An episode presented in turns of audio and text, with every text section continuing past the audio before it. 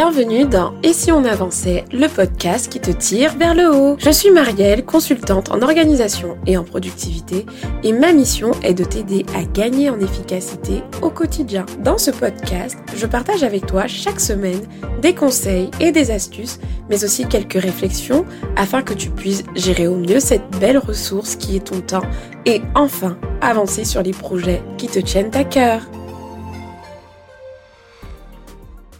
Bienvenue dans ce nouvel épisode du podcast. Nous sommes à l'épisode 43. J'espère que vous portez bien. Je suis heureuse de vous retrouver dans cet épisode dans lequel on parle d'un vrai sujet, la charge mentale. Mais avant de rentrer dans le vif du sujet, j'aimerais vous dire ou vous rappeler que j'ai mis en place un nouveau freebie sur le site. Et c'est un test. Le test êtes-vous organisé? Donc si vous voulez tester votre niveau d'organisation, n'hésitez pas à vous rendre sur le site internet www.essionavançait.com ou euh, dans les notes du podcast, je, je remettrai le lien pour tester votre niveau d'organisation. Alors moi, il faut savoir que je suis une fan de tests et, tout, et qu'il était donc temps que j'en fasse un pour Et si on avançait Donc voilà, je ferme la parenthèse. La charge mentale a un peu fait le buzz, entre guillemets, en 2018-2017 euh, pour la France. Mais c'est quoi exactement la charge mentale? J'ai trouvé une définition qui était assez simple, qui disait que la charge mentale pourrait être résumée à l'ensemble des sollicitations du cerveau pendant l'exécution du travail. Cette situation, et tu t'en doutes, a des répercussions assez néfastes.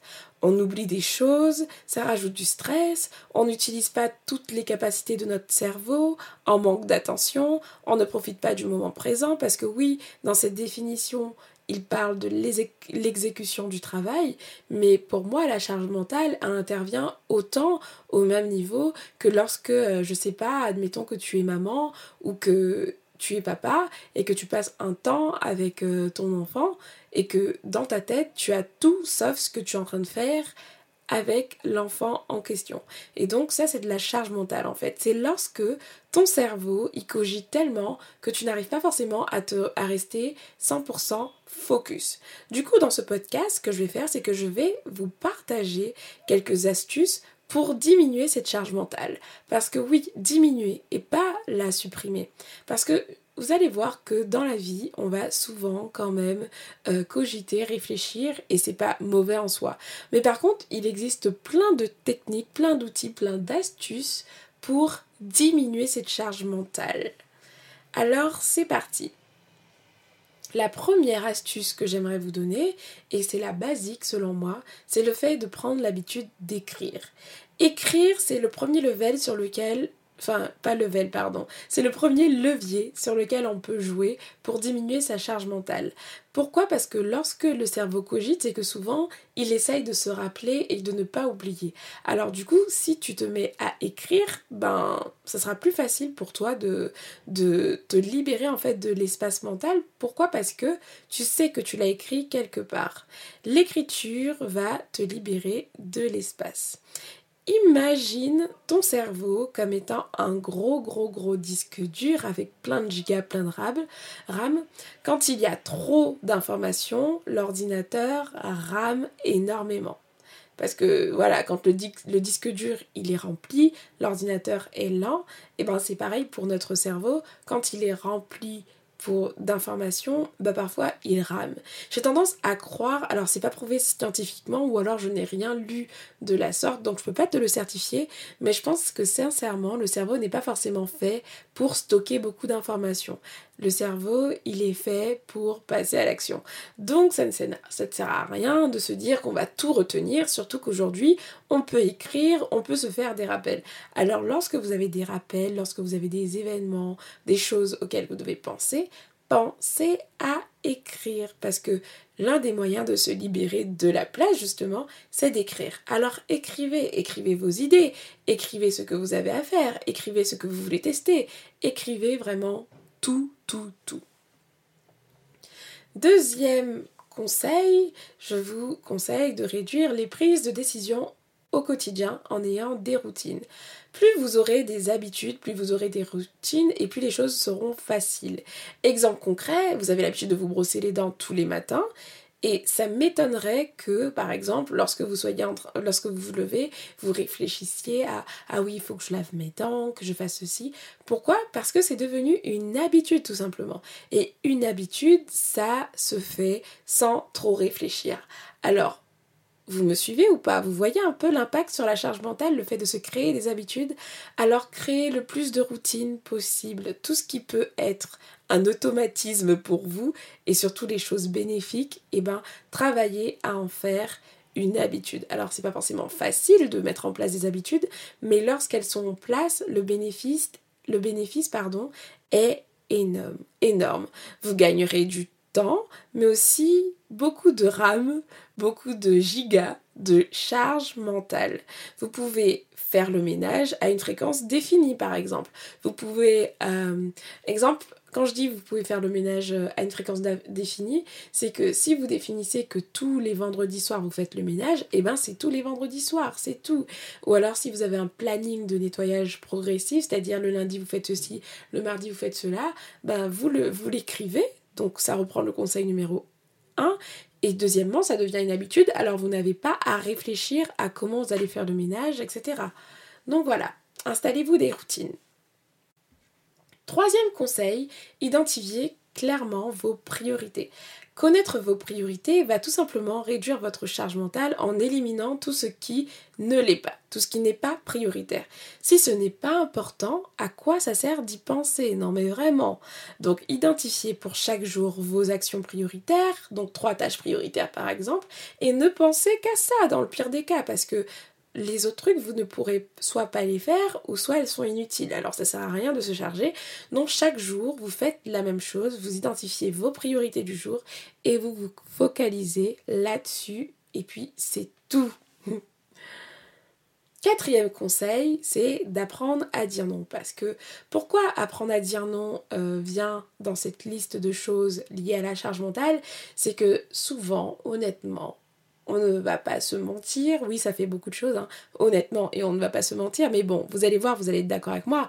Mais le plus souvent, quand on cogite ou euh, qu'on est un peu surmené, c'est qu'on s'est engagé parfois, ça arrive en tout cas, dans des choses qu'on n'assume pas finalement. On a des accords, des contraintes, des... on a dit oui à notre patron, on a dit oui à un projet, on a dit oui à quelque chose, et finalement on n'assume pas. Alors si vous voulez vous dégager de la charge mentale, si vous, vous savez que vous n'êtes pas en possibilité en fait d'accueillir un nouveau projet par rapport à votre temps, si vous savez que vous n'avez pas envie de travailler sur X ou Y, alors prenez l'habitude tout simplement de dire non. Ça va contribuer à alléger votre agenda. Vous vous sentirez moins euh, submergé, moins débordé et apprendre à dire non quand il le faut, ce sera votre allié pour préserver votre équilibre tout simplement. Cinquième conseil, abandonner le perfectionnisme. Ah, le perfectionnisme. Quand on s'en fiche de bien faire, généralement, on ne cogite pas beaucoup. En, tout cas, pas autant que quelqu'un qui veut vraiment bien faire. Et donc souvent la charge mentale, elle est encore plus intense chez les personnes qui sont perfectionnistes, les personnes qui ont vraiment envie de bien faire. Parce que du coup, les personnes perfectionnistes ont tendance à cogiter énormément parce qu'ils veulent bien faire en fait. Est-ce que ce sera bon? Est-ce que c'est bien? Est-ce que ceci? Est-ce que je suis à la hauteur?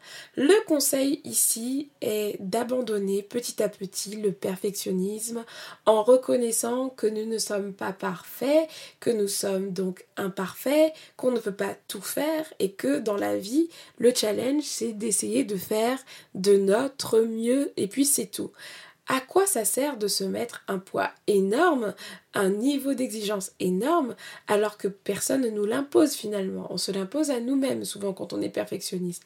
Donc l'idée est de bien travailler, mais de ne pas non plus se donner des objectifs qui sont trop insurmontables, quoi. Ok? Sixième astuce, c'est de enfin qui n'est pas une astuce en réalité, c'est plutôt un conseil, mais de réaliser que vous, que, vous n'êtes pas une machine en fait. Et c'est complètement lié au dernier conseil que je viens de vous donner. En gros, on peut être dans une quête constante de performance et là, il y a des limites. Pourquoi? Parce que la performance, c'est bien, mais nous ne sommes pas des machines en fait.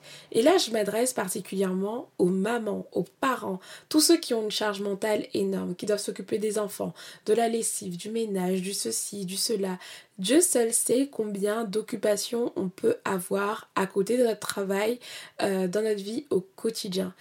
On est des warriors, ok, on peut avoir parfois la cape de superwoman parce qu'on arrive à tout assumer, mais il va falloir réaliser que nous ne sommes pas des machines. Pourquoi nous ne sommes pas des machines? Dans le sens où notre corps a des limites et notre cerveau parfois a des limites.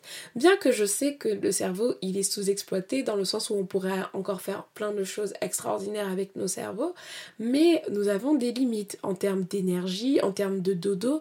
Si nous étions des machines, nous n'aurions peut-être pas besoin de dormir le soir par exemple, alors qu'aujourd'hui, dormir est un besoin. Donc s'il vous plaît, s'il vous plaît, pour diminuer votre charge mentale, réalisez que vous n'êtes pas des machines. Mais le plus important que je voulais faire ressortir dans ce point, dans ce dixième point, c'est quelles sont vos limites aussi. Si vous ne connaissez pas vos limites, vous pouvez parfois les franchir et vous mettre dans des états pas possibles. Alors, quelles sont vos limites? À quel moment vous dites que là, c'est trop en fait? Il faut savoir mettre des limites. Septième et dernier conseil qui est très important, c'est de ne pas avoir peur de demander de l'aide. De l'aide à différents niveaux. Premièrement, vous n'êtes pas obligé de tout faire seul. Et là, encore une fois, je m'adresse particulièrement aux mamans et aux femmes. Pourquoi? Parce que souvent, on a l'impression que, et puis surtout quand on est perfectionniste, on a l'impression qu'il n'y a que nous qui pouvons faire cette chose, qui pouvons faire cette chose. Il n'y a que nous qui pouvons, euh, euh, je sais pas, euh, mettre le lave-vaisselle ou autre en route, ou faire le ménage comme on veut, etc. Alors, quand c'est un plaisir, c'est un plaisir, mais si jamais vous êtes débordé, que vous avez trop de choses à faire, demandez l'aide de votre conjoint, de votre, de votre petit frère, de votre... De, de, tout le monde en fait, de tous, tous ceux qui peuvent être mobilisés pour déléguer une tâche, n'hésitez pas à demander de l'aide et arrêtez de croire qu'il n'y a que vous qui puissiez faire une tâche X ou Y. Déléguer, c'est possible. Parfois c'est vrai c'est compliqué de déléguer certaines choses, mais juste démarrer une réflexion et ne vous dites pas que c'est juste comme ça, que c'est à vous de le faire. Exemple concret, aujourd'hui je devais me dégager du temps pour enregistrer plusieurs podcasts avant les, avant les vacances et il y avait le lave-vaisselle à vider, il y avait pas mal de petites tâches à faire aujourd'hui et je, je me mettais une charge mentale énorme alors qu'en fait ben, j'ai réalisé que mon mari ne faisait rien aujourd'hui, en tout cas qu'il ne devait pas sortir.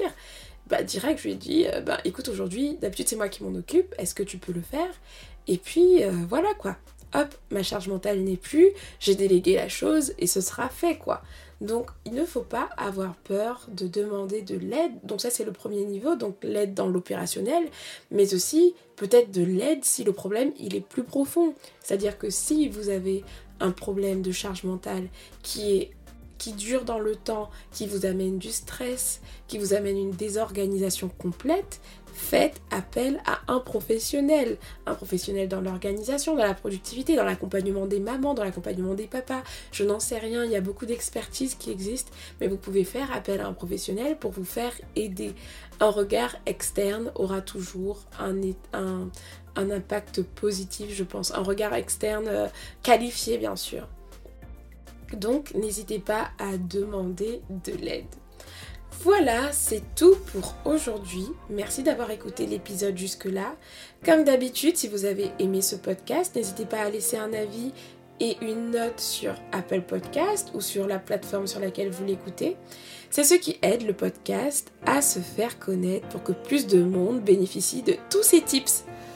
Donc, je vous dis à la semaine prochaine pour un prochain épisode. D'ici là, prenez bien soin de vous. Ciao, ciao, à bientôt.